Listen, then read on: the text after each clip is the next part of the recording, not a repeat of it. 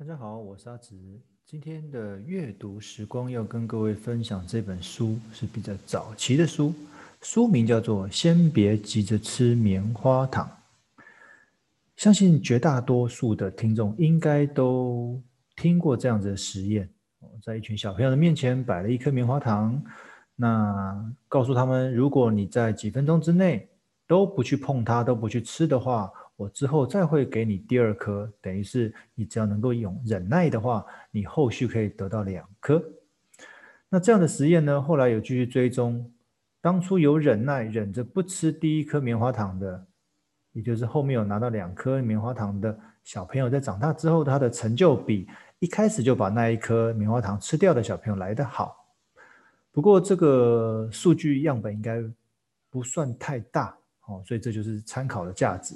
不过里面在这个实验当中也有一些值得我们学习的地方，就是你到底有没有耐心的问题。那我们来复习一下这本书，因为有时候觉得把过去的书拿出来，还是会有一些新的体悟。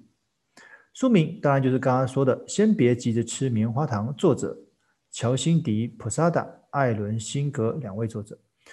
出版商方智出版社，出版日期二零零六年的四月，距离现在已经十五年前了。好，那棉花糖的实验里面，我们学到什么东西？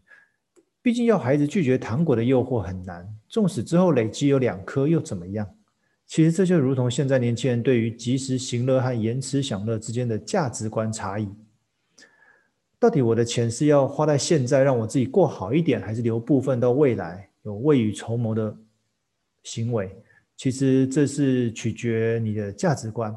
有些人不想想那么远，就想要趁现在对自己好一点，所以可能就比较没有一些理财规划。但是有些人可能会就会想比较多，想比较远，所以才会把一部分的钱留到给未来。其实过与不及之间有着许多弹性空间，那这空间就是我们要透过学习跟一些经验的累积才能够体会的。书中问到，成功的人不会急着吃棉花糖。他们是怎么办到的？其实物质欲望每一个人都有，但当你拥有这项物质的背后，是用了多少时间，花了多少钱才拿到的？而我们是否真的值得拥有该物质？这如同我们的购物欲望一样，所以才会有专家建议我们在网络购物的时候，试着将商品放入购物车，三天之后再决定要不要买。其实相信大多数的人会把商品删掉，毕竟冲动之下所做的决定往往是后悔的。之前在别的文章有跟各位提到过哦，因为过去我们逛街可能会有脚酸的问题，现在我们用手机购物、网络购物，并没有，并不会出现手酸的问题。然后每样东西都感觉好像很想要，都好像很需要。那这有有有败于就是这些。商品这些行销专家的包装，让我们觉得好像每项东西都很很重要，都一定要买哦。不过买回来之后，毕竟只是刷卡，那你也没有感觉，那是下个月才要付费的事情，所以常常就会有人就是刷爆了卡，或者是你房间里面还堆着许多网络购物买的纸盒都没有拆开，那某种程度可能就表示这些东西并不是需要，而只是想要哦。所以这边书中才会建议大家，就是如果可以的话，就是。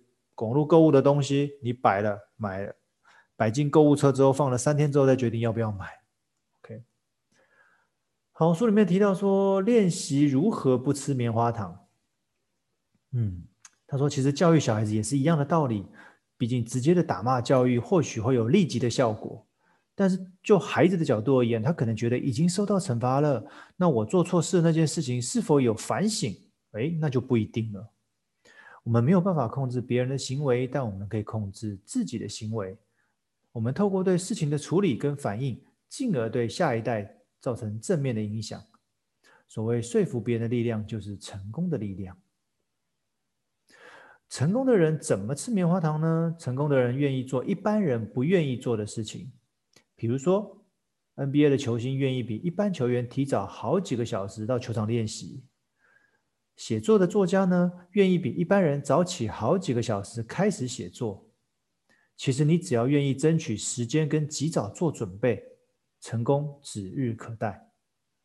所谓亡羊补牢犹未晚，你只要愿意从现在开始改变，未来还是有机会跟现在变得不一样。再来，要怎么样才会有越来越多的棉花糖？